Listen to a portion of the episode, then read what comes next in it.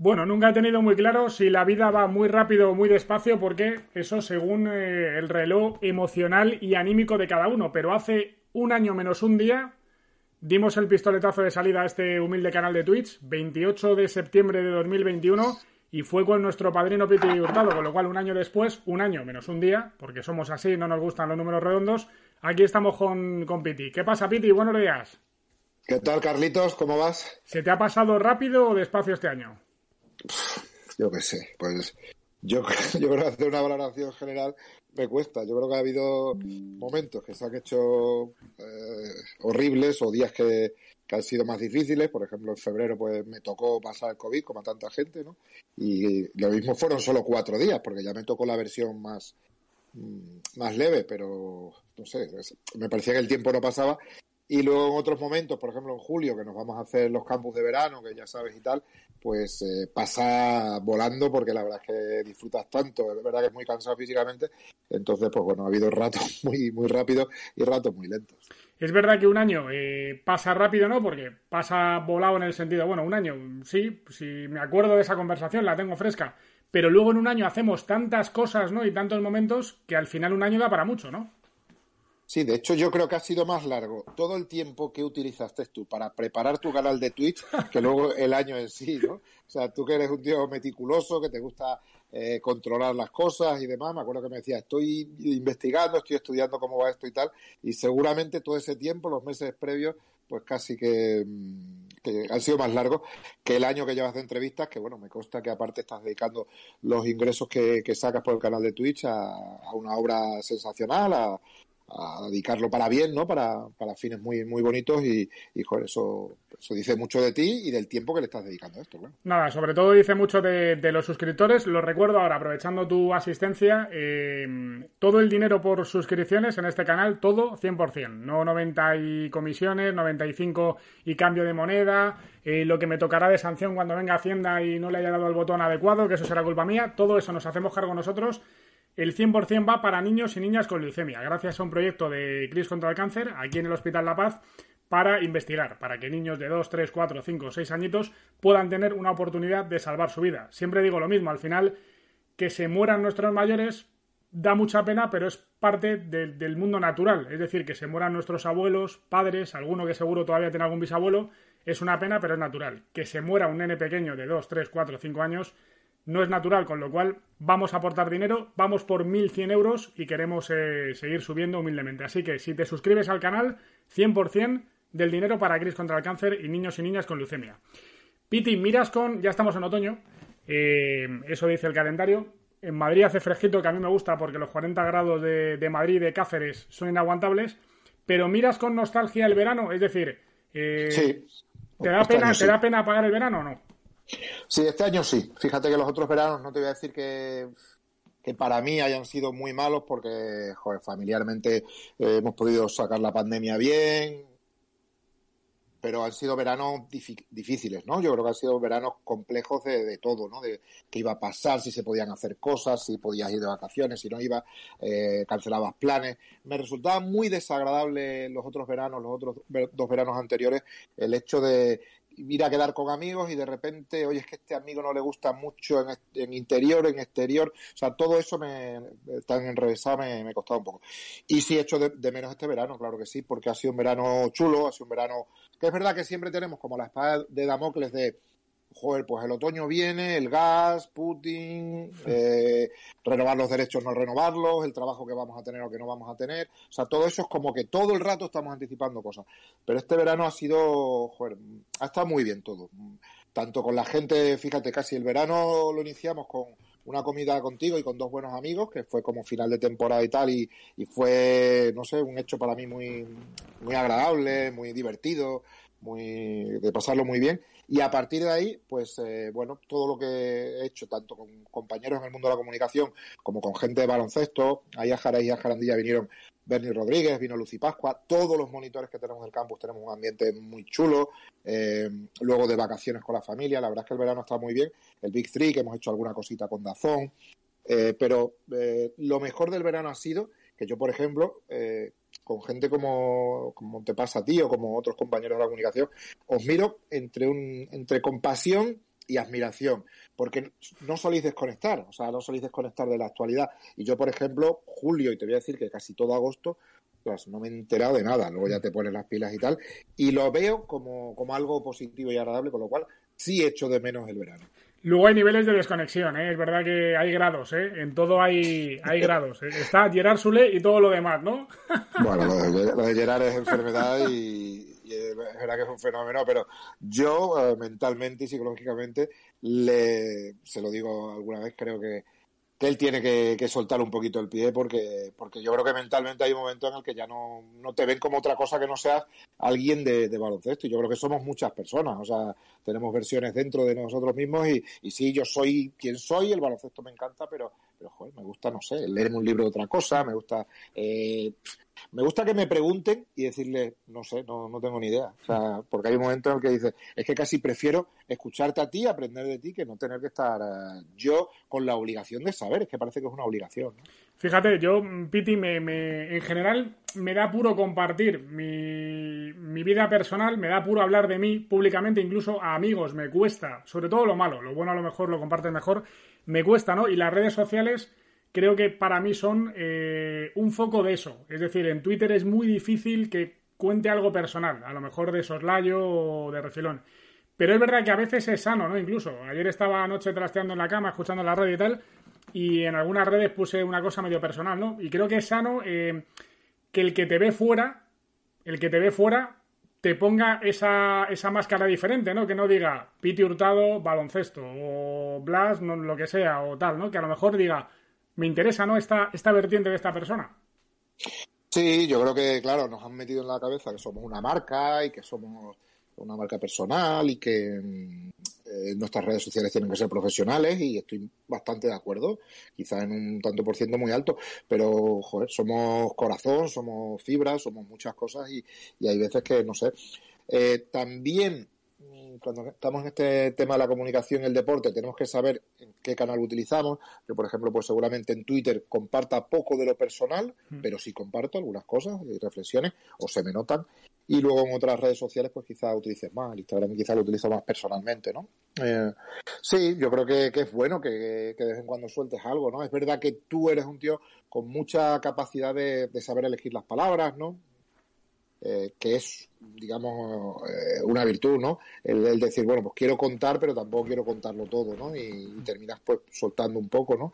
Y bueno, hay mucha gente ahí, o sea, la gente habla del odio y de tanto hate que hay el, en el Twitter, pero también hay mucha gente muy normal que se acerca con cariño, con respeto, con admiración, con cosas que eh, que matizarte, que yo creo que son positivas. Con lo cual, yo en, redes sociales, eh, mi viaje, eh, yo considero que está siendo mejor que peor. Claro que hay gente que no le gusta lo que digo y faltaría más, ¿eh? O sea, sería lo último, ¿no? El que se acerca, pues, con falta de respeto, lo que yo considero falta de respeto, pues directamente, bueno, tienes herramientas para, para no tener que compartir tiempo con, con, esas personas. Pero en general yo creo que es bueno de vez en cuando el decir, oye, no me siento bien con esto, o estoy pasando ahora una racha, ¿qué tal? Pasa que yo creo que es bueno decirlo para salir de ahí, como para soltar, soltar un poquito de peso y tirar, ¿no?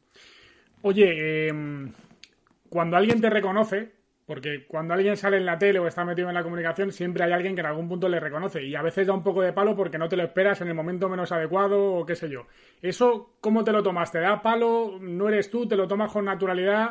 Em, ¿Te haces la foto con él? ¿Te ha pasado algo así llamativo este verano? ¿Algo curioso o no? Bueno, yo creo que a nadie nos enseñan a, eso, ¿no? O sea, que nos parece como muy guay.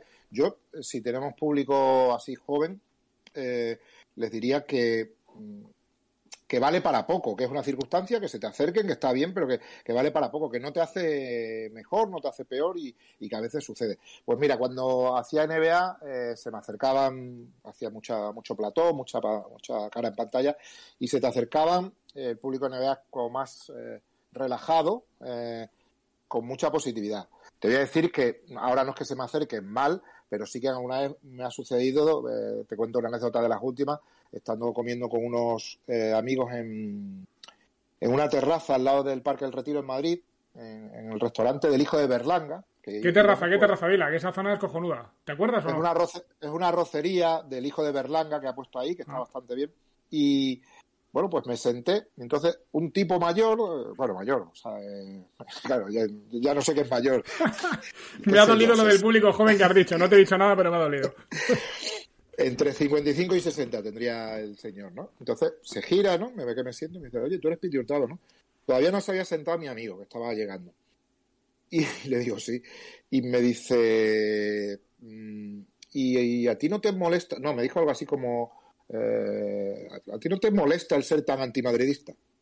ya me quedo así, yo me había sentado. O sea, claro, te reconoce alguien tú en un principio crees que es algo positivo, ¿no? Que te reconozcan porque te ven en la tele, ¿no? Lo, que lo, mismo lo... Entonces el tipo me empieza a decir que, mm, que claro, que, por mis comentarios yo voy en contra del Madrid. la persona con la que estaba comiendo se, se, agobia un poco, ¿no? Porque le digo, digo, bueno, digo, me encuentro con personas como usted y a veces, pocas veces, con personas al contrario también, eh, bueno, un, poco mixto, ¿no? Decía hace poco, creo que era Carlos Martínez, algo así, que el, el que te para y te dice eso, siempre estás en contra de su equipo, nunca estás a favor de su equipo, ¿no? Y el mismo, el tío se enrolla, ¿no? yo, o sea, era como, yo, yo sí que le respondí de la mejor manera posible, ¿no? Es decir, pues mira, yo soy de, los Lakers, que mira, yo llevo por cierto una camiseta de los Lakers, y, de, y, del, y del club de mi ciudad, del Cáceres, ¿no? Y bueno, el tío se enrolla y hay un momento en el que me dice, porque por otro lado, defendéis demasiado a Pablo Lasso, ¿no? Todavía no había pasado todo este tema de la salida de Lasso. Y digo, ¿cómo? Sí, sí, que es que el Lasso no ha ganado, de todas las de toda la Final Four que ha disputado, solo ha ganado dos, ¿no? Y, es que lo defendéis demasiado. Digo, bueno, entonces soy antimadridista, pero defiendo a Lasso. No había pasado ya, insisto, ¿no? bueno, es, un poco que a veces lo normal es que sea muy agradable y a veces te encuentras con algunas situaciones de las cuales no sabes cómo salir, ¿no? Porque claro, no vas a salir en plan, oiga, que es que estoy comiendo aquí con un amigo, déjeme en paz, por favor, ¿no? entonces quien se lo dijo fue eh, el amigo con el que estaba comiendo, decir, oye, pues lo mismo este chaval tiene razón, a todo esto me, tildaban de chaval, o sea que eh, me llamaban chaval y dice, lo mismo tiene, razón, que quizás no es el momento que le tengas que decir todo esto, ¿no? Pero bueno, a veces pasa, ¿no? O sea, anécdotas de todo tipo.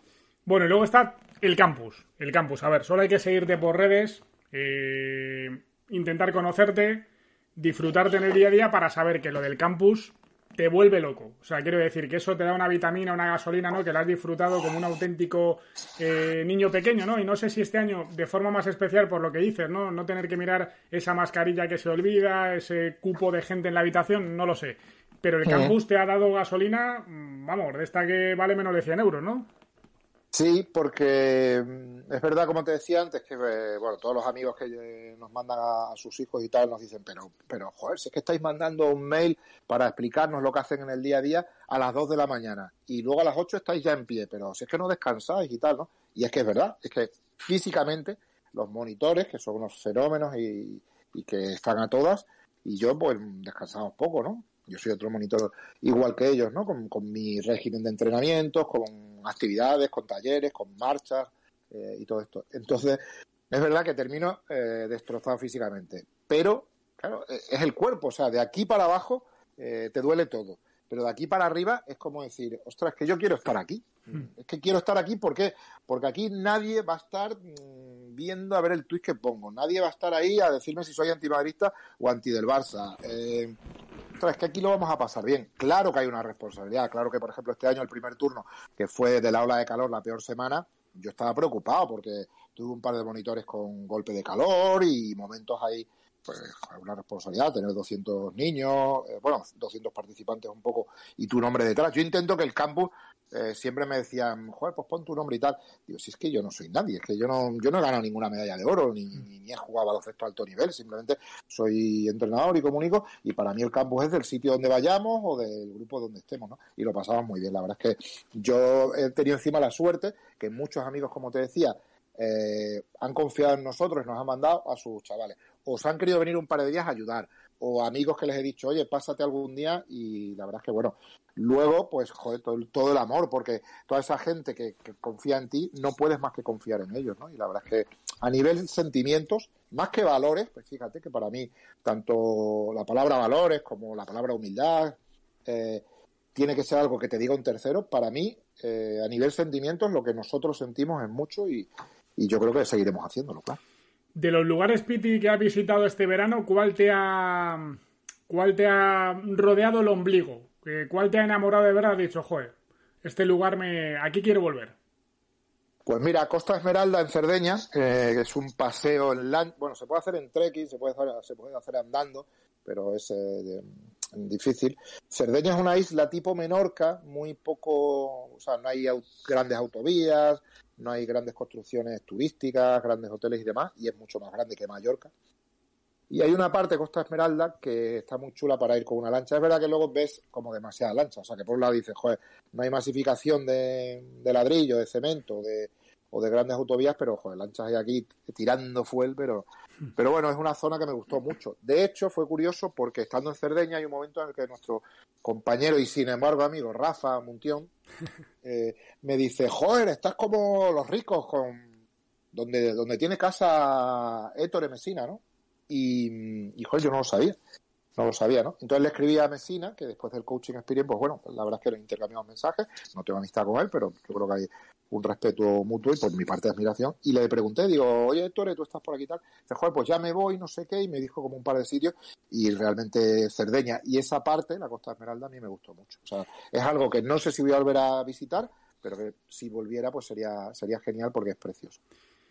Mm, ¿Cuándo te das cuenta, Piti, de que la pandemia ha terminado? Es decir, ha habido momentos durante la pandemia que, qué sé yo, por ejemplo en Dazón, pues había cero positivos y otros había ocho positivos en, el grupo y ocho partidos que se caían de nueve o siete de nueve o, tal, ¿no?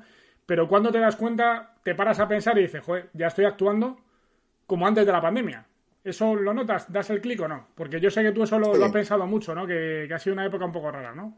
Yo creo entre enero y febrero. Yo creo entre enero y febrero, más allá de. Mm, es verdad que final de diciembre y enero es como una ola muy fuerte. Una ola muy fuerte en número de casos, mm. pero no en gravedad, hospitalizaciones y demás. Yo ahí me doy cuenta que, o sea, en diciembre todavía no lo sé, pero en enero me doy cuenta que, bueno, que la gente que lo está pillando es algo leve, mm, no hay más. Y a nivel eh, organización interna, pues se hace complejo porque sí, cae gente, no sé qué, estamos todos muy pendientes y todo eso. Pero sí que me parece que esa es la fecha que digo, pues si ya todo el mundo lo que está haciendo es una gripe, una gripe normal o, parecida a una gripe, yo creo que ahora sí que salimos de esto, ¿no? Porque ya no era, yo es verdad que no, no soy una persona muy aprensiva, intentaba mantener todos los protocolos y demás, ¿no? Pero desde el día uno de la pandemia, a Lalo y a mí nos llamaban para hacer partidos y es verdad que los primeros días me acuerdo que yo aparecía allí con guantes, con la con la mascarilla, me ponía la capucha así como para hacer el, tonto y tal, ¿no? Y claro, Lalo me miraba como diciendo, ¿qué pasa, no? Bueno, que hemos ido desde siempre, que nos hemos movido una vez a la semana al menos, incluso en el confinamiento más estricto, pero la realidad es que ahí es cuando yo digo, yo creo que, que de esto salimos, ¿no? Creo que de esto salimos y creo que de aquí ya sí que, mm, si salimos fuertes en cuanto a no digo lo de salimos mejores, ¿no? Que es como un chiste, sino salimos fuertes, nuestro cuerpo sale pues, inmunizado o las vacunas nos están ayudando tanto, creo que ya va a ser difícil que nuestro trabajo, que, que joder, ten en cuenta que nosotros con la Euroliga fuimos los que más sufrimos y, mm. tú estabas ahí, ¿no? Porque la CB se terminó, eh, casi todo se terminó, ¿no? Muy pocas competiciones, entre ellas la Euroliga, fueron las que se cancelaron. Tenía su lógica, porque mucha gente dijo, joder, hacerlo como queráis y tal. Pero claro, todo el mundo cree que la Euroliga se puede eh, gestionar como se gestiona la NBA o como se gestiona la CB. Y es que no se puede. O sea, yo un poco quiero hacer eh, un, bueno, pues un alegato en favor de la gente que tiene que manejar una competición, porque si tú la comparas con la Champions League, es que no tiene comparación. Pues si tú piensas en la Champions League, tú que sabes mucho más de fútbol que yo, eh, la Champions League, los países y los clubes más dominantes son del oeste de Europa. Inglaterra, Alemania, España, Italia. Sin embargo, eh, la Euroliga, nosotros dependemos muchísimo de eh, Rusia, Israel, eh, países bálticos, Grecia y claro, Turquía. Son un tipo de, llámalo, es que no quiero llamarlo ni democracia, ¿no? De, formas de Estado que con las que hay que lidiar, pero es que el mejor baloncesto de Europa está aquí, en el oeste, y en el este también, ¿no? Entonces, para gestionar eso políticamente, eso es un cirio mm, tremendo, ¿no? ¿no? sé cómo lo ves tú, porque hmm. eh, me gustaría eh, eh, que, tú lo comentaras, porque es muy fácil criticar a la Euroliga, y no digo ya Jordi Bertomeu, que ha hecho un periplo de, todos estos años, sino el que venga ahora, que sí es muy fácil decir, no, no, es que nosotros tenemos que ser como la NBA, o tenemos que ser como tal. Ya, pero es que en la NBA Cuando pasó esto dijeron Toronto va a tener que jugar en Estados Unidos. ¿Para qué? Para que tengamos una normativa común. Sin embargo, en Europa, pues es que Europa es muy diversa, muy, muy diversa. Eh, desde, desde la nariz donde está Lisboa hasta vete a Tel Aviv o vete a San Petersburgo, que es un Cristo, ¿no? Completamente de acuerdo. Ya solo Israel es un mundo aparte, ya solo Israel, ¿eh? ya solo el Maccabi, ¿no? Y lo que supone Maccabi en Israel, y luego, efectivamente, a lo mejor incluso por cuestión de seguimiento, de poder, de poder, realmente eh, la Euroliga tiene menos poder que la UEFA. Es verdad que ninguna competición está por encima del, de un gobierno, ¿no? Pero la UEFA, como tiene más trayectoria, como el fútbol mueve más, más intereses, más, más dinero, que al final es el, el tomate de la cuestión, pues es más fácil, entre comillas, de organizar. Y aún así hubo muchas competiciones que se sacaron como se sacaron, ¿eh? Sí, también te digo una cosa, con el tema del dinero, el tema del poder, el tema de la llegada, claro que yo quiero que mi deporte, el baloncesto, sea, joder, sea más grande y todo eso, ¿no? Porque eh, repercutiría en todos, ¿no? Yo, por ejemplo, decía este verano, mucha gente me preguntaba por Lorenzo Brown, y yo la verdad es que pues yo quería ver, o sea, yo tengo una opinión como ciudadano o como españolito de, bueno, pues de, mi pueblo y otra como profesional, ¿no? Entonces yo quería ver, ¿no? Eh, quería ver cómo funcionaba todo y lo que sí que tenía claro, y un día lo dije, digo, a mí me interesa que España gane, me interesa que España esté lo más lejos posible, eh, me, me, interesa que el baloncesto español sea lo mejor posible. ¿Por qué? Porque eso me abre muchas puertas. O sea, yo fui el primer entrenador español en entrenar en Japón porque España había ganado en 2006 y porque España durante estos últimos 15, 17 años ha sido, o los últimos 20 años, eh, ha sido muy buena en baloncesto. No porque yo me llame Piti Hurtado. Claro que yo luego tengo mi capacidad y me entrevistaron y les gustó lo que, lo que escucharon o lo que yo había hecho, ¿no? Pero para mí eso es muy importante. Dicho esto, también te diré que si eh, crecer mucho como deporte en Europa, el baloncesto, va a significar estar todo el día embarrado en las polémicas de la xenofobia, de la violencia, de mm, pues no me gusta. Claro que sé que en todos sitios cuecen habas y a la que hay dinero y a la que hay negocio, todos los deportes, pues bueno, tienen, tienen su aquel, incluso el rugby, que es el que miraría desde arriba moralmente al resto de deportes, pues cuando entra el dinero dentro y cuando hay intereses, pues también se producen situaciones eh, negativas. Y con eso no quiero criminalizar a nadie, ¿no? Ni al fútbol, ni al rugby, ni al baloncesto. Pero sí que me parece que el fútbol ha llegado a una dimensión tal en la cual no hay control ninguno de eh, comunicativamente. A mí me pasa mucho con los medios de comunicación que me molesta, o sea, no me molesta el fútbol. De hecho, las historias de fútbol y los reportajes, ahora que hablábamos de esta historia de Rodrigo Palacio. Te molesta el folclore, ¿no? El folclore, ¿no? No, lo que no me gusta es que un periodista, eh, por especializarse en fútbol, eh, deje de lado la capacidad de, mm, ¿cómo te diría?, de dimensionar. O sea, yo ya sé que el Barcelona, el Real Madrid, el Atlético de Madrid, Montel Sevilla, la selección española, eh, son, son máquinas de, atraer eh, atención, ¿no? De aficionados. Pero hay un momento en el que, por ejemplo, un buen Real Madrid eh, Virtus de Bolonia, un Real Madrid, qué sé yo, CSK mm, te iba a decir, ¿no? FC de Estambul, a mí me parece un, un partido como para que tenga cobertura en radio, en periódicos, mucha más de la que tiene. Por mucho que la Euroliga todos los años vayas a tener esos dos partidos eh, mínimo, ¿no? A mí me parece que hay, hay un momento en el que te dan el Córdoba contra la Almería, con todo el cariño a la gente de Córdoba y Almería que nos esté escuchando de fútbol, que dice a nivel nacional, o bueno, no te pongo eso, el, no sé, el Borussia de Mönchengladbach o cualquier equipo alemán o, o inglés, que hay un momento en el que dice, o sea, estás hablando más de esto porque controlas el fútbol y porque te da miedo meterte en otros deportes que no sean Nadal, pa, pa, pa, pa. Entonces yo creo que la agenda setting, que, es la que impone un poco pues este tipo de contenido, sé, o sea, se nos lleva por delante, pues yo creo que el baloncesto te da unas narrativas, por ejemplo en el Eurobasket este año hemos tenido unas narrativas que, como dicen los modernos y los jefes de contenido, potentísimas, que se le ha dado mm, algo de espacio, pero no tanto como si hubiera sido otra cosa. O sea, si el mismo Escario lo ha dicho, que la victoria de España ha sido como la del Leicester en su día, eso te está dando, no sé qué opinas tú, Carlos, eso te está dando una serie de pistas sobre... Eh, ni ellos mismos creían que, se podía ganar el Eurobasket. Claro que ellos iban a ir a ganar cada partido y demás, pero como objetivo final, en una conversación previa, eh, Garbajosa lo ha dicho, ¿no? Que no estaba en el plan. Entonces, eh, si ha sido una historia tan, tan chula, ¿por qué no puede tener una cobertura tan chula como puede ser eh, no sé, algo medio alto de, fútbol, ¿no?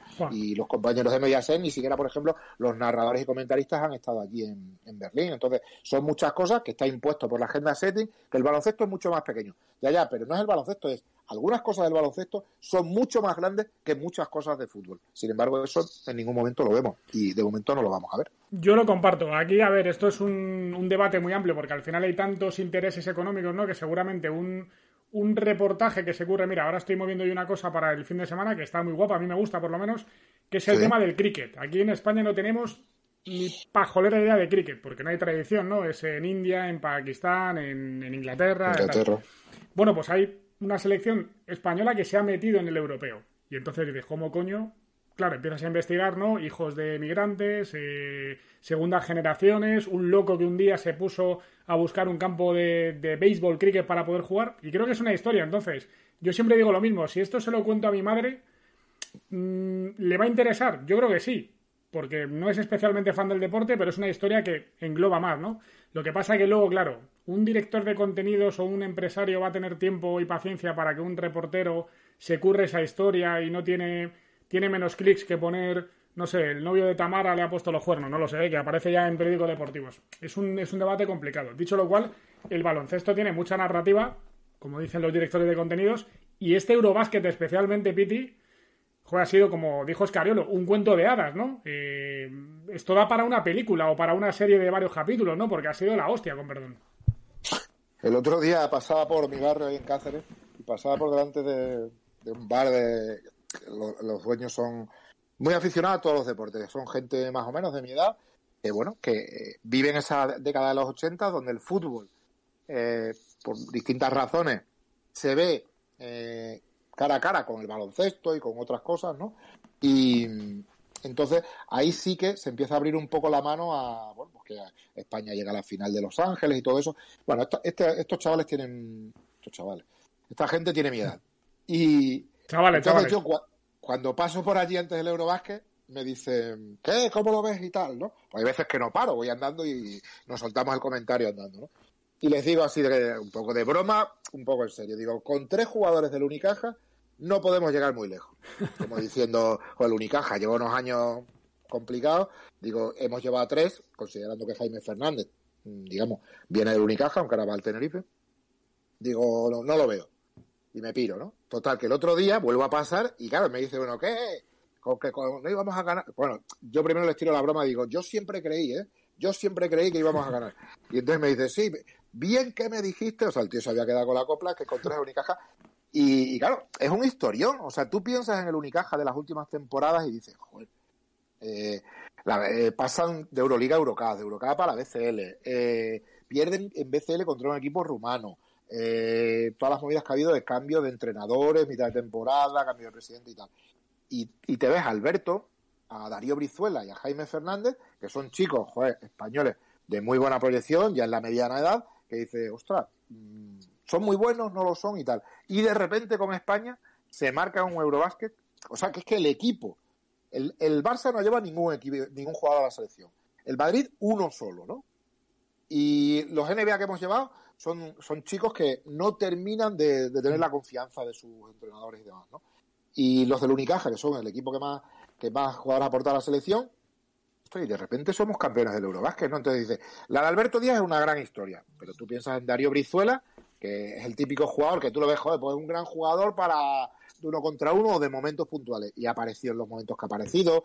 Eh, Garuba creo que tiene un historión, porque Garuba sería, de todos los que estaban ahí dentro, el que yo, o sea, yo pondría la mano en el fuego que Garuba, tú le preguntas antes del oro básquet y él sí que creía en el oro. Y él hubiera. Sí, la tiró, la, tiró además, ¿eh? la tiró antes diciendo, eh, y cada, cada ronda que avanzábamos decía, venga, subiros al barco, tal. Él sí creía, sí. Pero fíjate que el día de Finlandia, cuando le entrevistan en, la Flash al final, eh, mientras la pregunta es, muy chula ese, ese, corte porque mientras hace la pregunta a Maribí Alberto eh, él está como así sí, sí, sí, o sea como intentando entender lo que está diciendo comprenderlo Y según termina la pregunta, le da igual lo que ha preguntado porque empieza, no, no, no, no, no, no podemos volver a salir así, eh, nos hemos concienciado, no puede, no puede ser esto, es que no puede ser. O sea, él no estaba contento con entrar en semifinales, que ya era un éxito que lo flipa. Él decía, no nos puede volver a pasar esto que ha pasado en la primera parte. Y claro, tú te quedas como diciendo, joder, si era una selección que no queríamos que fuera a entrar en semifinales, acabáis de entrar en semifinales y tú no lo estás celebrando, significa que la ambición eres tú. O sea, luego, evidentemente, pues Rudy, que ya estaba ahí muchas veces, marcaría un camino. Pero Garuba me llamó mucho la atención, sí, porque llegó mal, eh, el verano, las lesiones, la temporada, y sin embargo, poco a poco, poco a poco, y sobre todo con una mentalidad, y yo lo pensaba, porque conozco mucho el camino de Garuba, como, como sabes, y la persona que le ha acompañado todos estos años y tal, y yo pensaba que es que Garuba no ha perdido nunca con la selección. Es que no ha perdido. Es que siempre ha sido oro o plata. Entonces, a este explícale, no, no. Bueno, es verdad que el año pasado los Juegos Olímpicos no es así. Miento. O sea, menos lo del año pasado, siempre. Eh, y siempre o es MVP o triunfa. Entonces, como solo conoce un camino, es de estas inconsciencias que dice, joder, es que es gloria bendita porque los demás han dicho, bueno, pues entonces tendremos que ganar. Si no se puede perder. Lo que pasa, Piti, que todo lo que dices, todo lo que dices al final conduce a un camino, ¿no? A un camino que se llama Sergio Escariolo. Eh, yo, sin tener, sin esto te lo voy a preguntar luego lo que dijo Luis Enrique ayer, sin ser entrenador, eh, yo tengo devoción por ese tío, porque es que creo que hace mejores siempre a sus equipos, ¿no? Y como seleccionador, ¿qué le vas a decir? Ha ganado cuando tenía jamón ibérico y era jodido colocar el jamón ibérico mm, para que quedara bien en el plato, porque sí, tienes a los mejores, pero solamente vale ganar y que cada uno esté contento en su rol. Y ahora, en el Mundial, y ahora todavía en una transición diferente, ha vuelto a ganar. ¿El mejor entrenador de Europa o a ti no te gusta ese calificativo? Bueno, es que eso va por momentos. Yo creo que a nivel selecciones, yo creo que ya es imposible no decir que Scariolo es el que mejor lo ha hecho de, este siglo y ya mirándose a la cara con, con Asa Nikolic, con Gobelski, porque es que hay un momento en el que, aunque sea muy subjetivo, tienes que mirar eh, los datos y los datos son que, quién ha ganado todo esto, ¿no? Él pues solamente está por detrás de Gomelski, que era otra época, claro, 10 medallas y tal, eh, y un equipo incluso más tirano, ¿no? Porque era otro baloncesto, pero, pero claro, es el segundo con más medallas. Sí, sí. Eh, ¿Qué ha dicho Luis Enrique? ¿Qué has dicho que Luis no, Enrique es que me acordé de ti cuando le escuché. Eh, a mí me gusta escuchar a Luis Enrique. Como periodista me pongo en la rueda de prensa y digo, guau, aquí vamos a tener... Me gusta, me gusta. Y dijo, para mí es más difícil ser entrenador que ser periodista, ¿no? al hilo de le preguntaron qué cambio vas a hacer para hoy y demás. Y él dijo, bueno, cúrratelo, cúrratelo como periodista. Y a lo mejor te das cuenta de que ser entrenador es más difícil que ser periodista. Luego él dijo, pero ojo, yo de periodismo no tengo ni idea, ¿eh? O sea, lo dijo un poco en plan de medio en broma, medio en serio, ¿no? Con esa, a veces el profesional del fútbol se pone delante del periodista mm, queriéndole dejar claro que sabe más que él. Me refiero que evidentemente sabe más que él, ¿no? Pero, pero bueno, la función del periodista es la que es también. Y luego hay un montón de periodistas y un montón de entrenadores, ¿no? Que es que al final no es entrenador y periodista. Yo creo que no hay o sea que yo creo que es un debate, es una comparación que no se puede hacer, o sea, que es más difícil ser electricista o ingeniero de caminos. Que hay tantos ingenieros de caminos como personas y tantos electricistas como personas. O sea, no creo que. Tú no eres periodista, pero tú eres comunicador. Que al final eh, va más allá, ¿eh? De... Nos hemos quedado pinchados, ¿no? Ah. Yo te digo, yo te digo. Sí, no, te decía que ayer, eh, hablando con, gente del medio, eh, decíamos que, era más difícil ser narrador o comentarista. Entonces al principio todo el mundo decía que es más difícil ser narrador porque tienes que llevar el ritmo, tal y cual. Pero claro, terminan diciendo, no, pero tienes que saber más de baloncesto si eres comentarista o del deporte en mm. cuestión, ¿no? Entonces para mí, que no sé hacerlo, es más difícil ser narrador, seguramente para un narrador sea más difícil ser un comentarista que aporte. Quizá como comentarista... Eh, perfil medio, sea más sencillo si te preparas cuatro cosas y como tienes que hablar menos y tal igual. Pero yo creo que para aportar valor en todas las profesiones tienes que tener una preparación, un instinto, un lo que sea. ¿no? A mí me parece muy difícil ese debate. Pero volviendo a los escariolos, hmm. yo, eh, eh, yo recuerdo ser un chaval y escuchar, cuando todavía había servicio militar, que decían aquello de, no, tú si vas a la mili, eh, nunca destaques ni por arriba ni por abajo, tú en el medio, tú eso es lo que tienes que hacer. Entonces, claro, era de estas cosas que dice, joder, mm, tanto en la mili como en otras cosas, incluso en el instituto, en el cole y tal, de decir, bueno, no, eh, sobre todo que no, no se te vea mucho, ¿no? Y claro, o sea, yo, digamos que esa es una forma de escuchar, ¿no? De una forma de decir, bueno, y realmente esa sociedad creía en eso, ¿no? Porque quizás si sacabas mucho el pecho te lo aplastaban o lo que sea. ¿Y qué pasa con Escariolo? Que Escariolo cuando llega a España Claro, Escariolo es un tío que viene con sus trajes, con su estilo, con su forma de ser, y Escariolo, él lo ha dicho muchas veces, Escariolo no caía bien. O sea, realmente si nos ponemos a día de hoy, en lo personal, a un tanto por ciento de cómo somos eh, los españolitos medios, que es lo que yo me considero, pues su forma de ser es como, es que este tío es muy altivo. O sea, no tiene por qué serlo si luego eres muy trabajador y él con su grupo de trabajo es un tío muy, muy currante. O sea, yo a Escariolo, si tuviera que poner porcentaje, seguramente dentro de su brillantez máxima, eh, pondría más en trabajo que en instinto, que en talento de dirección de partidos. ¿Por qué? Porque es alguien que lo lleva todo preparadísimo, lo digo como virtud. Ojo, ¿no? Y si tuviera que, por ejemplo, canalizar a Ito, pues sería más eh, un instinto, en una capacidad de leer lo que está pasando en el momento presente y menos de preparación del partido, ¿no? Sin embargo, Escariolo este año con la preparación de las defensas alternativas, que eso ya lo habíamos visto en otras selecciones, pero que este año ha sido más necesario para trampear porque tenías menos talento, pues todavía encima le hemos visto esa capacidad de durante los partidos de cambiar cosas y de y que, eso funcionara. Con lo cual, chapó, ¿no? Pero yo creo que, que joder, que, que es imposible no decir que Escariolo es uno de los grandes referentes de esta, de esta selección, ¿no? Porque él acierta, o sea, incluso en la más mínima duda con el tema de Lorenzo Bravo, hmm. al final dice, joder, pues si lo que necesitaba era estar arriba, porque en la federación también te marcan unos objetivos de decir, oye, es que hay un mundial el año que viene, es que hay unos patrocinadores que según clasifiquemos, pues lo mismo el contrato sube o baja, mm, bueno, es que al final se juega por la gloria, se juega por... Eh, por el amor al deporte, pero también se juega por dinero. Entonces, porque es la profesión de, cada uno.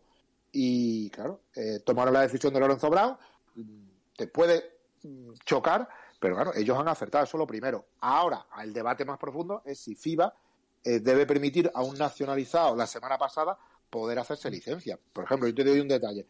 En la Federación Extremeña de Baloncesto, tú si no has jugado durante las dos últimas temporadas, no puedes ir a la selección. Es una tontería porque es una selección autonómica en categorías inferiores. Pero bueno, mm. entonces, ellos tienen una norma, que no es una norma legal, sino que es una norma que, llevan ellos un poco a gala, para que... Sí, para establecer un vínculo, ¿no?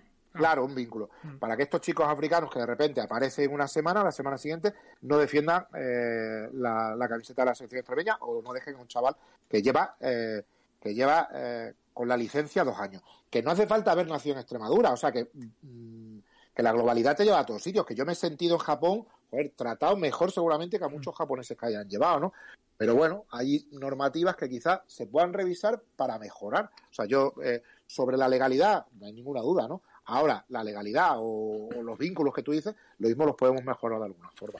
Sí, además la obligación de Escariolo era hacer el mejor equipo posible, ¿no? Con lo cual, quiero decir, su obligación como entrenador. Luego, los debates éticos y morales yo creo que son importantes en la vida y cada uno tendrá su opinión. Te quiero preguntar una cosa. Eh, nosotros nos emocionamos viendo tu, tu vídeo de, de Rudy Bizarrap y Quevedo. ¿eh? Eh, ¿Tú te emocionaste haciéndolo o no? Bueno, lo primero, ¿cuánto tardas en hacer eso? Desde que empiezas hasta que acaba, más o menos. Bueno, es el de Rudy, esto fue los cuartos de final, ¿no? Pues el de Rudy, yo creo que ese cuarto de final empezó España a las cuatro y cuarto, o sea, fue como a primera de la tarde. Pues esa noche a las doce lo tenía. Eh, tiene un poco de truco, lo que pasa es que, bueno, estando contigo me da igual decirlo. El truco es que yo normalmente antes mis vídeos los hacía de cuatro minutos, la canción completa prácticamente, pongamos a un tema completo, tres minutos y medio, cuatro, cuatro y medio. Por ejemplo, el de Pau Gasol que hice en 2000 15 eh, con la canción de los Kings de No hay nadie como yo o algo así, o No hay nadie como tú, eh, la traducción. Claro, esa canción duraba 6 minutos, o sea que ese vídeo me, costó más, pero este vídeo, Twitter te permite solamente vídeos de menos de 2 minutos 20 mm, y bueno, eso, eso te ayuda al final, son menos. Es verdad que son muchos planos, porque a mí me gusta, eh, como ves, que, la canción tenga un vínculo con, con, las imágenes, ¿no? O que cada estrofa tenga un vínculo. Entonces, tardaría yo creo ese vídeo unas siete horas, pero a, a full, o sea, sin, sin levantarme prácticamente. O sea, se, fue así. Pues mira, esa canción no me emocionaba, luego le vas poniendo las imágenes y bueno, le vas encontrando un puntito. Y, es curioso porque, claro, a mí ese tipo de música no me va, y más cuando utilizan este, este sistema de, de impostar un poco las voces con el autotune, ¿no? Mm. Pero mi hijo mayor sí que escucha un poco más, música más de su generación, y esa semana, no sé si fue esa semana o la anterior, este tal Quevedo apareció en el, en el hormiguero. Bueno, lo escuché, ¿no? Entonces me parecía, bueno, pues curioso, o sea, por lo menos conocí al chaval, da igual eh, si me cayó mejor o peor, y luego la canción, ¿no? La canción está claro que, que bueno, que, es la que es. A mí no es la música tampoco que me guste mucho, que me, con lo cual no me emocionaba mucho, pero bueno, poniendo las imágenes y bueno, este Rudy que es verdad que, eh, que joder, que ha ido a más emocional con el tiempo, ¿no? Y, sobre todo consiguiendo ese éxito. Me emocionó más la canción que me pasó un amigo para hacer el vídeo de Juancho en, de la final. Brutal. Ahí tardé un poco. Sí. ahí tardé un, tardé un poquito más. Curiosamente, la de Rudy ha funcionado más a nivel visitas, que me da igual, porque lo que sí he sabido con el tiempo, y antes me dedicaba casi todo el tiempo que no dedicaba a baloncesto, cuando estaba entrenando, a hacer este tipo de, ediciones, Carlos, eh, he aprendido a disfrutar más cuando lo estoy editando que luego, claro, claro que, que la dopamina empieza a fluir cuando ves que una cosa funciona, ¿no? Y de hecho la sorpresa ha sido que, hablando con David Sardinero, eh, que joder, tenemos mucha amistad, eh, yo colaboro para gigantes y tal, ¿no? Me decía Sardi, oye, este vídeo, joder, es el que más ha funcionado de los tuyos, ¿no? El de Rudy. me fui a mirar un poco los que más habían funcionado. Uno que cuando me sacaron Shaquille O'Neal y compañía en la TNT, la teleamericana. Me fui a buscar alguno más y tal. Y curiosamente el de Rudy era el que, el que más había visto de siempre. Y claro, me quedé un poco plof porque digo, joder, una canción que no me gusta o que no me gusta del todo, que es, la que más ha funcionado de, todo lo que he hecho. Luego me resarcí un poco con esta canción del vídeo de Juancho, que es la banda sonora, es el tema principal, mejor dicho, de una serie así chula y tal, y me la posó un amigo, y digamos que la, de hecho, no te voy a decir quién, pero ha habido jugadores de alto nivel de Euroliga que me han mandado algún privado a decir, oye, Piti, joder, el vídeo de Juancho, eh, el tema cuál es, qué canción es, que, no sé cuál es y tal, ¿no? Como diciendo, tú sabes que los jugadores son muy musiqueros, ¿no? Que buscan siempre ese punto de, concentración o de motivación, ¿no? Y no sé si lo quieres confesar o no, pero eh, a ver, es evidente que ese vídeo le llega a Rudy, estoy seguro, que es un tipo peculiar en la relación con, con el exterior. Fíjate lo que decías ahora de, de emocional, yo es verdad, o sea, no le había visto tan, tan abierto, tan emocionado, tan joder, no sé cómo decirlo. Eh, iba a decir tan yulesco, pero es que yulesco luego Jules se pone delante de un micro y luego se retiene también. Pero es verdad, tan, tan expresivo, llorando, ¿no? Emocionado, ese discurso tal, no le había visto así. Eh, ¿Tú crees que a Juancho, bueno, crees no? Eh, ¿Te dicen algo de su entorno? Bueno, vi lo de Marta, por ejemplo. ¿Te hace ilusión que a lo mejor el, el jugador se humanice y diga, joder, me has emocionado con tu puto vídeo, con perdón? Bueno, yo de Rudy había hecho varios. Fíjate, Rudy el primero que hago, cuando él, a él le lleva la agencia de Gerard Darnés, Rudy está en el entorno de Portland, entonces creo que lo draftean y me piden desde UFERS, hace ya un montón de tiempo, oye Piti, eh, nos gustaría que nos gustaría encargarte un vídeo de, Rudy para que lo conozca eh, la comunidad de, Portland, un poco para que se sepa. Entonces yo preparo un vídeo de esa época del Juventud, de los alley famosos con Ricky, de su forma de jugar, de aquel palmeo famoso en Euroliga contra Unicaja, que quedaba en cero nada, eh, y entonces yo de Rudy tendré una batería parecida a la del Chacho, a la de Jules, pues claro, o, no sé, o decirte de Navarro, porque son jugadores, uno, que te, te lo dan ellos, o sea, te, más fácil, y dos, por, porque han coincidido en tiempo con cuando yo empecé a editar, ¿no? A mí me gustaría, por ejemplo, tener más material de EPI, porque EPI era un jugador que cuando yo era un chaval, pues me, me molaba mucho, ¿no? Entonces, de Rudy tengo varias cosas así interesantes. Es verdad que nunca he tenido ningún, ningún feedback, porque lo mismo ni ha visto ningún vídeo de lo mío, ni, falta que hace, ¿no? Pero esto que apuntas de ir a más emocional, claro, Rudy ha sufrido la pérdida de su padre. Eh, independientemente de todo, de no entrar eh, a lo que uno no sabe, yo recuerdo cuando murió mi madre. O sea, yo creo que soy una persona antes de que muera mi madre y, y cambias. O sea, tú ves el mundo de otra forma, por, muchas razones, ¿no? Y sobre todo cuando tú estás todavía en activo, eh, eres tan buen jugador, tienes esos picos de rendimiento que tiene Rudy en momentos tan, tan así, pues eh, bueno, en algo le tiene que cambiar, ¿no? Es lógico, o sea, su corazón, por mucho que tu personalidad sea tal, eh, yo creo que sí, ¿no? Yo creo que, somos personas y, somos sentimientos. Han dicho en el Media Day dos jugadores eh, estelares de la NBA y estelares del pasado Eurobasket, aunque se quedaron antes de tiempo fuera, Jokic y Antetokounmpo, los dos el mismo día han dicho que es más difícil el juego en Europa que en la NBA. En el sentido de que tú, además Antetokounmpo creo que ha sido, no, Jokic, lo dice de una forma mm, que se entiende bien. Dice, tú en Europa, cuando te das cuenta ya ves que le han hecho una ayuda a mi defensor, lo tengo ahí en el 2 contra 1, y en la NBA como que lo ves venir, que lo estás viendo venir, ¿no? Lo ha definido de esa forma. ¿Eso para ti es una... es, es algo sorprendente que digan eso, ¿no? En esa dualidad siempre NBA-Europa, ¿o no? No, no, no. O sea, yo creo que los mejores jugadores están allí el mejor juego es muy difícil definirlo porque es más subjetivo. Eh, tú al final juegas donde más te valoren, obviamente allí valoran más, eh, baloncesto más rico. Eh, no me sorprende para nada porque para ellos es más difícil. También creo que tiene que ver con una cosa, ¿eh? y no, desde aquí no voy a juzgar yo a los seleccionadores ni de Grecia, ni de, ni de Serbia, ni a cómo se ha hecho el equipo. Pero yo creo que, por poner un ejemplo, Lituania, si hubiera tenido tiradores o dos tiradores de altísimo nivel, cuando digo tiradores, yo ya sé que Grigonis puede meter, pues yo ya sé que, no sé, eh, eh, quién decirte, ¿no? Eh, tanto Grecia como Serbia tienen jugadores que pueden meter de fuera, Guduric, no sé. Pero yo creo que este tipo de monstruos, le hace Anteto o Jokic, necesitan tipos a su alrededor en las esquinas que sean capaces de tirar con muy poco tiempo, con muy poco espacio, con muy pocos botes por las características que tienen ellos. O sea, necesitan a su alrededor gente que juegue muy bien sin balón, que juegue, mm, que tire muy rápido y creo que no los tenían. Ni Lituania, ni Grecia, ni Serbia. Claro, tú dices, joder, Piti, pero es que Serbia tenía Michi. Totalmente de acuerdo. Pero tú sabes lo que es Michi. O sea, Michi, eh, lo hemos visto los cuatro últimos años en Euroliga, que tú le das el balón y dices que Michi mm, casi no se la pasa al Arkin.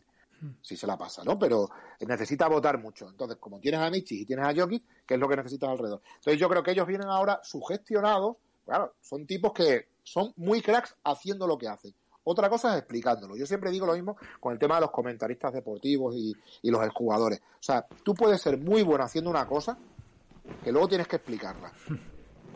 Toda la razón. Eh, claro, Jokic y Anteto te están diciendo, no, es mucho más difícil jugar aquí. Claro, vienen de pegarse un, un, un batacazo, pero un batacazo.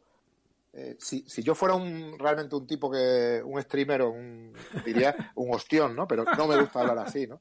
De hecho, ayer el, el presidente de Extremadura, Guillermo Fernández Vara, ha dicho algo así como, eh, como nos están tratando en el futuro, se lo van a meter por el culo. Y a mí me sienta mal, porque es que creo que tenemos que hablar de otra forma. Yo, mira, te cuento una anécdota de eso que me hizo pensar. Eh, un día en la radio se me escapó un taco a una hora inoportuna, pero fue un taco, no sé, a lo mejor un coño, un joder, no, no nada grueso. Y me escribió un, un email o un privado por, por redes sociales, no me acuerdo, el padre de un niño, ¿no? Dice, estaba llevando, dice, joder, nos gusta mucho cómo lo hacéis y tal, pero estaba llevando a mi hijo a una actividad extraescolar y no os dais cuenta a veces mm, que a veces no podemos explicar lo mal que queda, ¿no? Que, que, tal. Y me hizo pensar que es verdad que, y fíjate, Ibai Llanos, que lo apreciamos mucho y tú has compartido con él eh, los Juegos Olímpicos y tal, a veces de esa naturalidad que, tiene se le escapan demasiadas palabrotas y eso hay que cuidarlo un poco, ¿eh? Mira, yo igual que no soy perfecto, ¿eh? A mí se me escapan algunos tacos en, una conversación coloquial con mis amigos y lo mismo están mis amigos cerca. O sea, yo creo que eh, lo que somos como comunicadores, lo que somos como sociedad, yo creo que tenemos que eh, hablar bien, porque el castellano te da unas opciones tremendas para, abrir, para hablar incluso divertidos sin necesidad de tacos yo le tenemos que beber menos alcohol y fumar menos delante de menores. O sea, esas tres cosas que dices, joder, es que eres un pureta, joder, es que hay que vivir, sí, sí, todo lo que tú quieras. Pero tú, eh, en el día a día, tú, tú eres un ejemplo. Algunas que me han llamado para estas charlas así o eventos de liderazgo. O sea, es que nosotros estamos liderando desde que nos levantamos por la mañana, si tenemos hijos o no. Otra cosa es que tú con tu tiempo, cuando estás solo o con gente con la que no vas a ser un ejemplo, pues mm. bueno, no sé, tengas tus tu momentos, ¿no? Y en este sentido es así, o sea, la forma eh, de la que hablamos, ¿no? Y para mí es muy fácil, sería muy fácil, yo creo que es más sencillo el camino de los tacos. Eh, hablar eh, dando voces, escribir con mayúsculas y con todo el rato y con, y con signos de exclamación. El posicionarse siempre del lado de un equipo, pase lo que pase, o del otro. O sea, a mí me parece que todo eso es muy sencillo, que ese camino es muy sencillo, que me llevaría a muchos más miles de seguidores, a mucho más hate, a mucho más tal, pero creo que, la vida que la vida es otra cosa, ¿no? Con lo cual da igual. Y como la vida es otra cosa, a mí me parece que estos tipos son buenísimos, eh, tanto Yogis como Antetokounmpo, pero que realmente ahora vienen de ese batacazo y vienen un poco sugestionados. Yo creo que en Europa se juega bien y se juega mal. Yo creo que en la CB se juega bien y se juega muy mal también a veces. Y en la NBA lo mismo, con lo cual lo que tienes que hacer es intentar agarrar lo bueno que tiene el baloncesto y que tiene la vida para decir, lo malo sí, sí, ya lo estoy viendo, pero voy a intentar verlo menos. O sea, me, quedo con lo bueno y para mí son muy buenos jugadores que quizá no han tenido alrededor mm, los jugadores apropiados. No digo que sean mejores o peores, porque seguramente han hecho la mejor selección posible. Pero, por ejemplo, Alberto Díaz, a mí me parece un acierto que lo recuperen, mm. porque dice, joder, es que La gente decía, no, pero porque se lesionó Jules. Claro, no puedes dejar a Jules fuera de la selección si está en forma, porque es que es Jules, por, por, carácter, ganador y demás. Pero si no está Jules, pues lo mismo, este es el tío que tienes que llevar. Y yo, en ese momento, lo mismo, con mi ignorancia eh, y cercanía, mm, bueno, no cercanía, pero sí que eh, simpatía por Quino Colón, hubiera tirado por Quino Colón. Y no, ellos dicen, no, no, Alberto Díaz. Y aciertan completamente. De hecho, no sé qué piensas tú, Carlos, Alberto Díaz y algún jugador más yo creo que eh, ahora se nos van a echar encima los aficionados de Unicaja que estén escuchando este, esta charla. No sé, viendo lo que ha hecho Alberto Díaz, yo no sé cómo seguimos trayendo, no te voy a decir americanos a medio pelo, porque nadie de, de medio pelo juega a Euroliga, pero americanos con un rendimiento, mm, bueno, que, tienes que ver. O sea, cómo Alberto Díaz eh, no está en un equipo Euroliga, porque, joder, lo que ha hecho Alberto Díaz es decir, yo soy un complemento, un especialista, un líder de la defensa como no hay en Europa. Sí, señor. Estoy totalmente de acuerdo, ¿no? Es como el, caso de Isma Santos en su día. Y luego que Alberto ha metido ese triplito, ¿no? En aquel momento, es decir, que no, no se ha escondido. Lo, ha... metido en ese, en ese momento y ya lo metió. Fue MVP de una Eurocup. O sea, que es un tío cuando, cuando, cuando la cosa se pone dura, él no se va a arrugar. O sea, va a tomar el tiro. No, no, no, no, no, no se equivoca. ¿Por qué te cae mejor Ataman que incluso muchos de tus familiares? Yo, yo creo que. Yo, creo, yo creo que es porque. Eh, porque la tiza todo el mundo, ¿no? Porque la tiza todo el mundo, ¿no? Sí, yo soy un poco para eso. Te voy contra los tópicos. O sea, me molesta mucho eh, el hecho de que cuando conoces bien una, una situación dices, bueno, como este tío cae mal, ¿no? Lo que decíamos antes Cariolo. Si ya sé que Ataman eh, tira un poco por la calle del medio, ¿no? Hmm. Y ahí nuestros amigos de la prensa turca nos decían, no, no, es que Ataman en Turquía la mitad del país le quiere, la mitad del país le odia, ¿no? Y cuando eh, tú lo sabes, ¿no? Porque hemos hablado mucho de esto, o me has leído alguna cosa, o yo te he leído a ti, eh, cuando rebuscas un poco en la biografía mm, de revistas del corazón de Ataman, y ahora no estoy de coña, sino que estoy en serio, o sea, en la prensa del corazón de Turquía sale Ataman, eh, ahora que es más triunfador, un poquito menos, pero siempre ha sido triunfador en el nivel nacional, o sea, es un tío que los cinco principales equipos turcos los ha dirigido, ¿no? Y entonces, claro, él tiene una, una trayectoria deportiva y otra trayectoria amorosa o, de escándalos, o llámala como, como quieras, ¿no? Entonces, un tipo, o sea, yo que ahora me dedico a comunicar Euroliga o a vender Euroliga, llámalo como quieras, me parece que es un tipo que tiene, que, que, que, tiene mucho recorrido que me parece mucho más frío y peor para nosotros alguien que no te da absolutamente nada, ¿no? Ataman es una bicoca para nosotros. Claro, es un tío que está todo el rato con historias. De hecho, a mí yo me pongo muy nervioso con los realizadores cuando se van a los planos cortos, porque Ataman lo deberías tener en plano medio siempre, porque siempre está pasando algo con Ataman, ¿no? De una, de una forma o de otra, ¿no? Y luego, curiosamente, eh, la relación con el resto de entrenadores de Euroliga, yo creo que es entre cordial y muy buena con Ataman. Mm. Yo con Ataman ahí en el lobby del hotel de Belgrado, en la Final Four, eh, me crucé y tal, y el tío encantador, sí, sí, me acuerdo, me hiciste una entrevista, tal, o sea, era, y pero claro, es un tío que se lleva a su hijo a todos sitios, el hijo estaba allí cenando. O sea, hay un montón de cosas alrededor de Ataman que, claro, que, están muy bien, ¿no? Y luego otra que me decía algún jugador de Euroliga también, eh, muy interesante. Dice, joder, este tío siempre dice que van a ganar. O sea, lo mismo que hemos visto el discurso de Scariolo, eh, seguramente él se lo creía cuando decía, eh, este año, o sea, el discurso de Scariolo ha sido para quitar presión, normalmente se utiliza eso, aunque internamente luego... Siempre lo hace él, siempre lo hace. Sí, sí. pero esa línea le ha salido bien y en su trayectoria le ha salido bien, o sea, es innegable, ¿no? Para lo que es el objetivo que, le piden, que es ganar, le, sale bien, ¿no? Pero es que Ataman, que utiliza el discurso contrario, totalmente opuesto, vamos a ganar, tenemos el mejor equipo, nos merecemos el trofeo. O sea, ya habla de merecimiento, de un verbo tan, tan subjetivo. Bueno, y Piti, este año, este año tiene la oportunidad de hacer el, trío de Euroligas, que eso ya es llevarnos la mente a la yugoplástica, ¿eh? que es verdad que tiene un equipazo y lo ha mejorado, pero eso es muy serio en Europa. ¿eh? No estoy de acuerdo. ¿No? No, porque entonces, o sea, si gana otro, serían, eh, serían tres títulos y medio. Bueno, sí, el de la, el de la pandemia. medio ganado, o sea, el de la pandemia, por lo menos le tenemos que dar la mitad. La otra mitad no sabemos a quién se lo daríamos, ¿no? Pero hablando un poco así por, por hablar. Sí, es verdad que era imponente, ¿no? En la liga regular era imponente. Pero bueno, es verdad que luego hay que ganar el título, ¿eh? Sí, sí, la Final Four. Y de hecho, mire, fíjate, el otro día quería poner un tweet, pero no encontré, bueno, no me dio tiempo y tal. Estaba mirando, tú que también eres muy de, estos datos, habrá que preguntárselo a alguien que, sepa, como tú o alguien así. Eh, la final de Euroliga, o sea, repetir la misma final de Euroliga creo que nos ha dado seguro en los 10 últimos años. O sea, repetir la misma final. O sea, lo, miraba un poco en contraposición con la Supercopa o con las finales en, España en los últimos años. O sea, aquí es un Madrid-Barça continuo, eterno. En Europa, la final no se ha repetido, por lo menos en los 10 últimos años, sino en los 20 últimos años. O sea, no ha habido la misma final. O sea, tú dices, joder, el Fenerbahce del CSK, una sola vez. Dice, el Real Madrid con el F, una sola vez. El Barça con el F, una, y así eh, sucesivamente, todo, todo lo que quieras. Con lo cual, es verdad que tú tienes que ganar y pese a que tú domines la... de hecho, dominar la liga regular no es eh, seguro de nada. No suele serlo, además. Claro, pero bueno, hay que decir que, esa, que el de la pandemia iban como un tiro y quizás jugando hasta mejor que los años eh, siguientes por, por, muchas razones.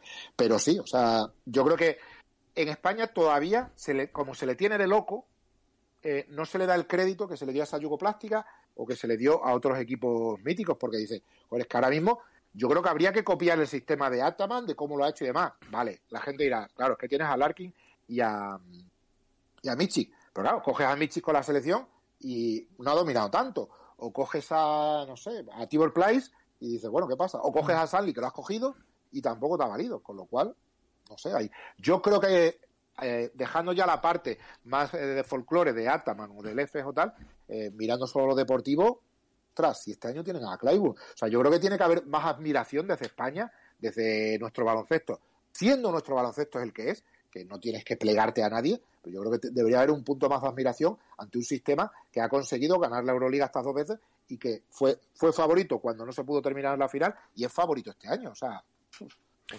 Estamos terminando, celebrando el primer aniversario de este humilde canal de Twitch. Vamos, vamos. vamos, Además, un montón de suscriptores, eh, que los voy a mencionar, que les hace ilusión. Juanjo, Luigi Ramone, Carlos de Rose, que tiene nombre de, debajo de un grupo de rock.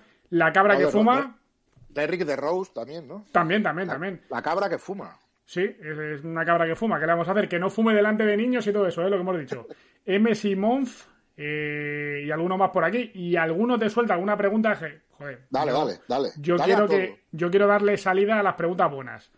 ¿Cómo ves al Cáceres esta temporada en LEP?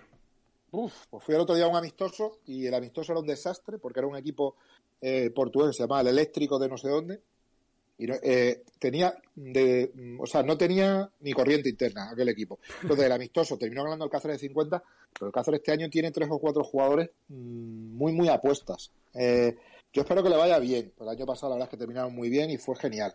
Tengo muy buena relación con directiva, con Roberto Blanco, el, entrenador, y con toda la gente de cantera. Son todos mis amigos. Pero no lo sé. Tengo un poco más de dudas que el año pasado. Ojalá les vaya bien. Esto lo pregunta eh, Fregonet y Crustiña pregunta si vemos, si veis, si ves factible que no haya una final Real Madrid-Barcelona en alguna competición doméstica, si eso es posible. Yo no lo veo. No lo veo. Mira que creo que Vasconia va a tener menos presión porque el equipo que tiene tiene menos nombre y a veces eso es hasta positivo. Ya lo hemos visto con España. Creo que Valencia, eh, sumando efectivos a la plantilla, va a poder llegar mejor porque Valencia ha tenido el problema en los últimos años de Van Rossum y W con muchos problemas físicos, eh, plantillas un poco veteranas, pero claro, son leyendas de, de allí y están dentro y les dan mucho. Pero aún así, lo veo muy complicado, lo veo muy complicado. O sea, yo creo que desde la era de los 15 jugadores y los cambios ilimitados, el Madrid y el Barça han hecho las cosas muy bien y yo no lo veo posible, no sé tú. Yo lo veo complicado, sinceramente cada día más, ¿no? Porque al final es lo que hablaba yo ayer con unos compañeros de, Girona que hicieron un teach, que el, el, Madrid en este caso a 40 minutos, ¿quién le va a ganar al Madrid? Es decir, digo un equipo, ¿no? Girona puede hacer un partidazo, incluso ponerse 20 arriba porque el Madrid no ha comparecido pero tienen recursos, ¿no? Tienen tantos recursos, tanto arsenal, tanto tiempo, que, es muy difícil. Eh, te preguntan aquí, no me acuerdo quién ha sido porque lo he perdido, pero que digas tu, tu zona, tu barrio favorito de Cáceres. ¿Dónde te sientes más, más feliz en Cáceres? Pues mira, evidentemente la gente que conoce poco Cáceres, lo que conoce más es el barrio antiguo, la parte antigua que llamamos nosotros. Es un sitio mágico, un sitio en el cual estamos todo el día con el tema del turismo, del tren, de la autovía y tal y cual pero yo casi que prefiero que no vaya tanta gente, pero también entiendo, también entiendo que el futuro de algunos lugares pasan por, por ese tipo de, de negocio, ¿no? La parte antigua es mágica, pero yo soy de otro barrio, también conocido, no tanto para la gente de fuera, que se llama La Madrila. porque hay una fuente que se llama La Madrila, no tiene relación con Madrid, pero hay una fuente ahí en, mi barrio que se llama La Madrila, y es un barrio que fue conocido en los 90 eh, porque Cáceres era como la capital del botellón, entonces allí no había horarios ni nada. Y de repente, de, un sábado para otro, dijeron, se acabó el botellón, se acabaron los horarios eh, indiscriminados, tenéis que cerrar a tal hora. Cosa que ahora nos parece normal, ¿no? Pero entonces no se podía. Curiosamente, yo vivía en un edificio eh, pegado a la Plaza de Albatros, donde se producían todo, o sea, toda la fiesta. Y, pero claro, lo vivía a los 17 y 18 años y de repente llamaron antidisturbios de Sevilla y de Madrid porque la gente no se quería ir para casa. Entonces, la revolución de Cáceres fue porque no nos queríamos ir a, acostar. Finalmente nos fuimos a acostar y la Madrid fue famosa por aquellos incidentes que no se saldaron con víctimas, ¿no? No hubo, algún herido así de pelotas de goma a la policía, pero yo soy de la Madrila, quizás es donde yo me siento más, bueno, donde he crecido, pero la parte antigua es el sitio donde me gusta ir. ¿Cómo te dejó el cuerpo lo de, lo de Pablo Lasso? Bueno, difícil, ¿eh? Difícil. Y tú que también, Joder, que tienes mucha relación diariamente con, el Madrid, es difícil, ¿no? Mm, posicionarte ahí, porque yo lo que creo es que la información no la vamos a tener entera nunca, o, no la vamos a dominar, o no sabemos qué, qué, ha pasado exactamente. Por un lado, te deja frío, porque ves que ha sido una persona que ha sabido entender el, lo que es el Real Madrid por dentro mejor que nadie, de la época que venían. Yo creo que se pusieron unos cimientos con Mesina que él supo aprovechar. O sea, si a Pablo Lasso tuviera que denominarlo, sería con, con la palabra inteligencia emocional, porque tiene una capacidad increíble de, entender a todo el mundo con el que tiene que, que relacionarse. Y la salida me dejó frío, me dejó frío porque es verdad que yo era de los que opinaba que antes de la eliminatoria con el Maccabi veía que, que se estaba agotando, que se estaba agotando el, esa relación, ¿no? Ese, esa relación entre el Real Madrid y Pablo Lasso, por, muchas circunstancias, la, o sea, los resultados estaban siendo malos, venían de una temporada anterior donde no se habían ganado títulos, eh, la Copa del Rey no se había ganado, porque la Supercopa te dura una semana, pero mm. tú sabes que la Supercopa ya en enero no se cuenta como título anual, o sea, ahora la CB le da, lógicamente le da, le da valor, ¿no? Pero Esto es a partir de la Copa, ¿no? Claro. Entonces, a mí me dejó frío porque, claro, no te esperabas que fuera así. Yo sí me esperaba que Pablo Lasso tuviera un final, porque el Real Madrid tritura.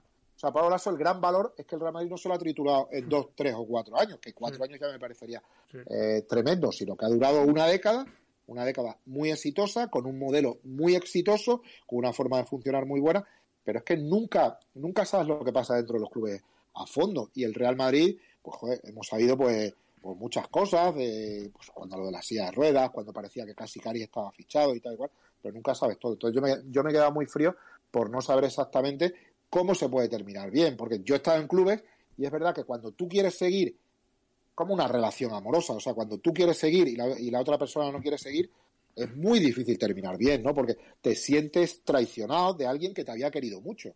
Y los, los directivos, y esto ahora no hablo de Juan Carlos Sánchez ni de Pablo Lasso, mm. hablo de mí, y de, mi, de mi experiencia, los directivos se enamoran de ti. O sea, cuando te fichan y cuando las cosas van bien, quieren salir a cenar contigo.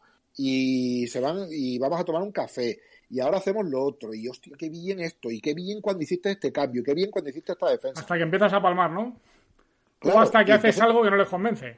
Exacto, exacto. O cuando se cruza una racha mala de resultado. O cuando hay un fichaje, no sé qué. O no pones al que entonces, como eso sucede, yo sé que el amor se termina. El tema es cómo, ¿no? Es muy difícil. Terminar es muy difícil siempre, ¿no? Y en este caso a mí me ha dejado pues frío, ¿no? Por, no entender. Porque luego también es verdad que Pablo cuando ha salido, claro, se ha notado en esa ronda de, entrevistas que evidentemente él, estaba muy incómodo. Fíjate que Pablo Lasso, para mí, una de las grandes admiraciones que le tengo es que siempre que ha estado dentro, ha sabido amortiguar muchísimos golpes. O sea, ha sabido que no trascendieran muchas cosas. Ha sabido llevar a personalidades, antes hablamos de Rudy, a los veteranos de, la, de la sección y siempre eso se ha llevado por delante a mucha gente. Yo recuerdo este año haber eh, entrevistado a Lolo Sainz y preguntarle, oye Lolo, ¿y tú no estás en la asociación de veteranos, joder, que hacen muchas cosas y tal? Y no, no, yo no estoy. Y luego me dijeron que, claro, que Lolo, fíjate, y han pasado 30 y 40 años, Lolo tuvo que tomar la decisión de que gente como Iturriaga, como, no sé, Vicente Ramos, todos, terminaran, o sea, oye, ya no contamos contigo, ya has terminado, ¿no? Entonces, tú lo verbalizas diciendo, mira, ya, ya está, y ellos te dicen, me han echado. Entonces, como lo ves en ego, gente tan buena, con, con ego tan grande y tal y cual, hace 40 años. Luego eh, se dio la circunstancia que por lo visto entró, y este mismo año, fíjate, unos tres meses después de preguntarlo yo, o sea, luego va a las reuniones y, y todo aquello parece que, bueno, que se normaliza, ¿no? Que, que eh, etapas tan exitosas, eh, joder, tienen que tener luego un, una forma de, olvidar lo malo. Es pasar del amor a la amistad, ¿no? Sí, exacto, exacto. Pero claro, es que hay veces que dura 30 años, otras veces 40 años y otras veces toda la vida, ¿no? Ese, esa situación de odio, llámala como sea. Entonces, como a mí me ha pasado con directivos y demás, sé que no es fácil. En cada sitio puede ser, en cada momento, en cada circunstancia, complicado. ¿Y tú, Piti, sientes amor o cosquilleo o ganas de bailar con las nuevas normas ACB? ¿Esto de el árbitro me sobra? Mm, bueno, me gustaría que fueran unificadas. Es lo que yo creo nos pasaría a todos, ¿no? O sea, Vamos a tener alguna acción curiosa en el arranque de la Euroliga, ya te lo digo, ¿eh? Alguno que, que no se concentre y, pase del árbitro. Claro, ese es el tema, ¿no? Y el otro día Mumbrú me lo decía. Dice, pues es que va a haber cuatro o seis puntos que a nosotros nos va, nos va a, perjudicar. Él me decía ocho, Dice, puede haber, Piti, puede haber 4, 6, 8 puntos. Y hombre, 8 me parece mucho, pero lo mismo hay 4 puntos en cada partido que, que el Obradoiro eh, te, lo, te, los consigue por, por velocidad, lo que se ha hecho siempre en mini, de espabilate, espabilate y tira para allá, que, que no. Entonces, me parece que es una norma a implementar con mucho control, con mucho control, porque Claro, el balón, si se va a la primera fila y lo agarra alguien, no lo agarra, eh, te interpones, no te interpones, porque tú en la lucha por el balón hay veces que sales del campo y luego te tienes que levantar y luego no sabes exactamente qué, es lo que se ha pitado. Pues muchas veces tienes el balón en la mano y no sabes lo que eh, se ha pitado. Entonces, eso es un aviso de técnica, eso es técnica.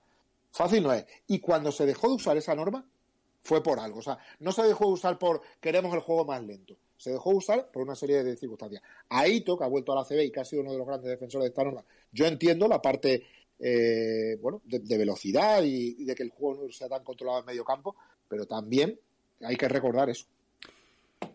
La última, eh, esto empieza ya.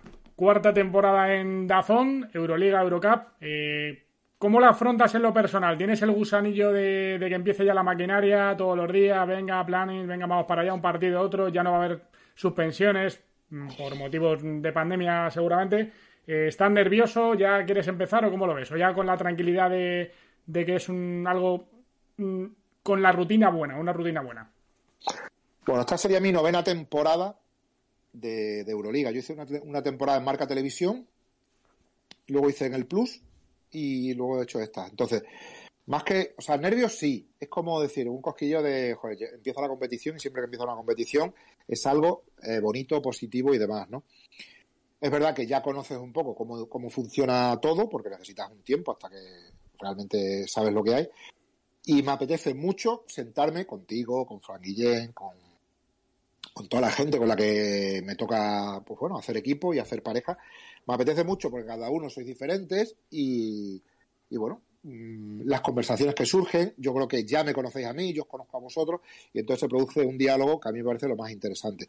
De hecho, con los narradores con los que menos me divierto, que no suelo tener la suerte de no, de no tener ese perfil, es con los que menos escuchan. O sea, a mí me gusta mucho, por ejemplo, pues tú ahora, tú ahora tienes que leer un poco los mensajes de la gente o la hora que es, o sea, tienes varias cosas en la cabeza, ¿no? Pero haces un esfuerzo por escucharme y por recoger lo que yo lo que yo te suelto. Para mí eso es fundamental a la hora de si tú y yo lo estamos pasando bien, lo que vamos a eh, lo que transmitimos es mejor que si no fuera así. Por muchos conocimientos que tú tengas, por muchos conocimientos que yo tenga. Con lo cual me apetece mucho eso, que es que el divertirme haciéndolo, porque creo que es lo mejor que pueda haber. Y también, aunque parezca muy, muy obvio, muy tópico, yo agradezco la, la posibilidad de poder tener una posición privilegiada de poder comentar partidos importantes, ¿no? Porque, está muy bien, ¿no? O sea, yo ahora pues, estoy pensando en Oscar da Silva, estoy pensando en Muza, en Musa, estoy pensando en Muza, digo, como el moro Muza.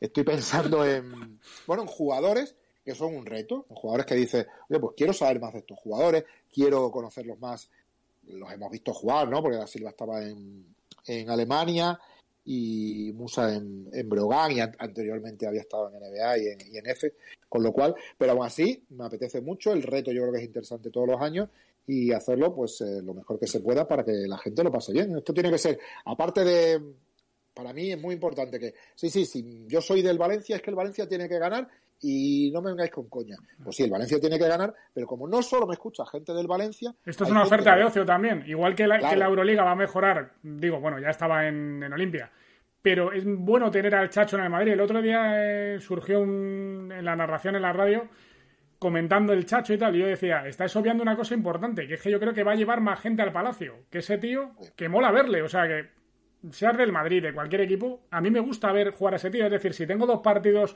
posibles y en uno juega el Chacho, seguramente opte por el Chacho. Porque es una oferta de ocio, ¿no? El Madrid tiene en cancha a Sergio de Rodríguez de, base, a Jul en ese momento de escolta y a Rudy en el alero. Claro. Y está haciendo un equipo totalmente reconocible. Un equipo que seguramente ya nos queda poco tiempo, no sé cuántas temporadas será, una, dos o tres. Eh, queda poco tiempo y es muy reconocible. Y lo reconocible hay que darle un valor, más en esta sociedad que cambia todo tan rápido que dice, sí, habrá alguno que diga, joder, qué mayores son estos, pero realmente va a pasar algo. O sea, es que va a pasar algo si están esos tres tíos en pista, ¿no? Entonces, yo creo que es interesante y realmente merece la pena. Piti, eh, no descarto para nada darte el coñazo Discord, ¿eh? Coñazo Discord el 27 o 28 de septiembre de 2023. Será una buena señal, primero, porque estamos vivos y segundo porque seguimos recogiendo dinero, que es lo más importante para, los chavales con cáncer. Así que un placer, un añito, macho, ni más ni menos. Pues felicidades por el año, súper eh, agradecido a que me llamaras el primer día, a que yo me metiera. Eh, yo creo que en un futuro me tocará hacer algo de Twitch, porque bueno, eh, ahora mismo, si no soy capaz de dedicarle cuerpo y alma, me cuesta un poco más de trabajo y estoy con mm. otras cosas, pero al final tu ejemplo también yo creo que hay que seguirlo, el decir, oye, esta es una plataforma que, que, mola mucho. No, no, no la vamos a, presentar ahora porque es muy conocida, pero tiene mucho valor lo que haces y que lo hagas con tanto corazón. Tanto lo que haces aquí en Twitch como lo que haces en Onda Madrid, lo que haces con nosotros en Dazón. Y larga vida a tu canal de Twitch y larga vida a Carlos Sánchez Blas. Valor para mí tiene tu cariño, amigo. Eh, muchas gracias. Que pases un día cojonudo, ¿eh? Hasta luego. Ahí estamos. Chao, chao. Hasta luego, chavales y chavalas.